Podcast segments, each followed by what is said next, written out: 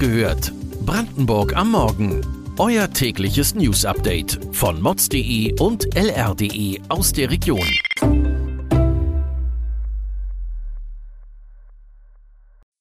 Guten Morgen an diesem 22. Juni. Frühes Comeback von Corona? Kohlekraftwerke in der Niederlausitz sollen weiterlaufen.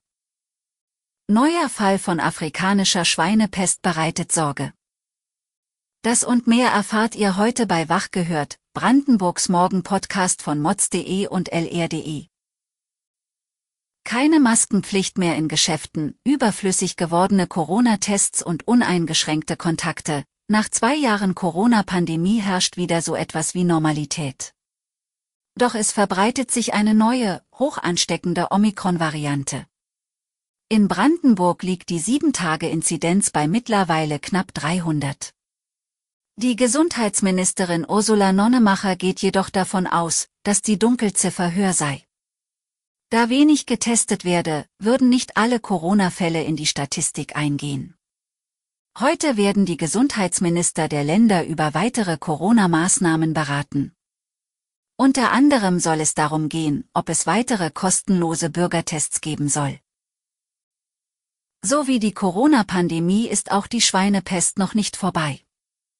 Sowohl der Osten als auch Teile des Brandenburger Südens waren Hotspots für die Tierseuche. In Spreeneiße wurden vor genau einem Jahr die ersten Fälle im Landkreis entdeckt.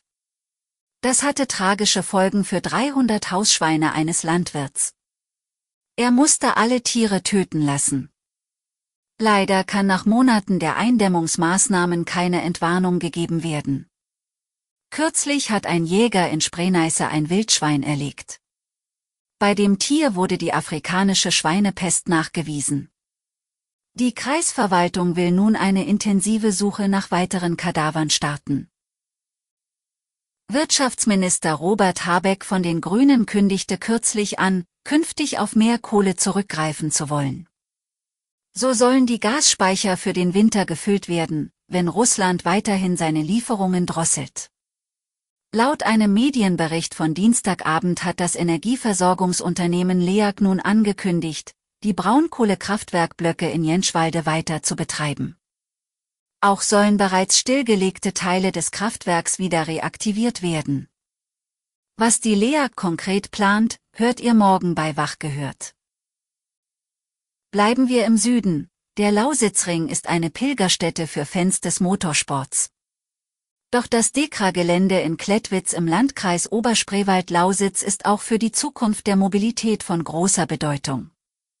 Schon jetzt befindet sich dort Deutschlands größtes, unabhängiges Testzentrum für autonomes und vernetztes Fahren. Dafür sind in den vergangenen Jahren 40 Millionen Euro hineingeflossen. Nun steckt Brandenburg noch einmal 2 Millionen Euro in den Lausitzring, um den Ausbau weiter zu beschleunigen.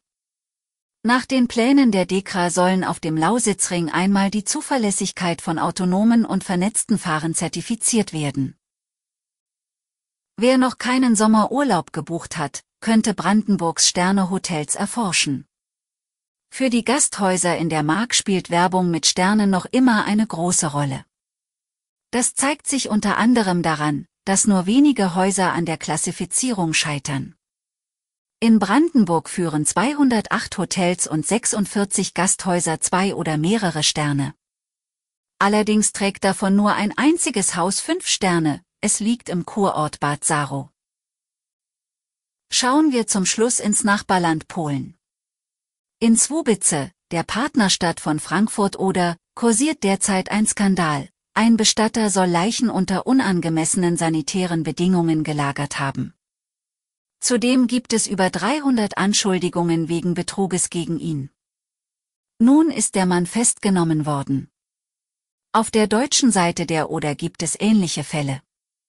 2019 flog etwa ein Bestatter in Oder-Spree auf, der Leichen in einer Autowerkstatt gelagert hat.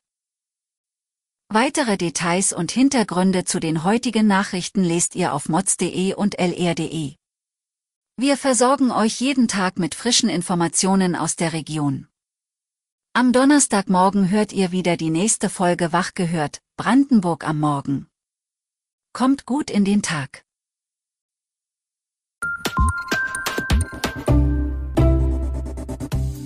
Wach gehört. Brandenburg am Morgen ist eine Produktion von mods.de und lr.de. Wir freuen uns auf euer Feedback per Mail an wachgehört.mods.de. Ihr findet uns auf allen bekannten Podcast-Plattformen. Abonniert uns für euer tägliches News-Update.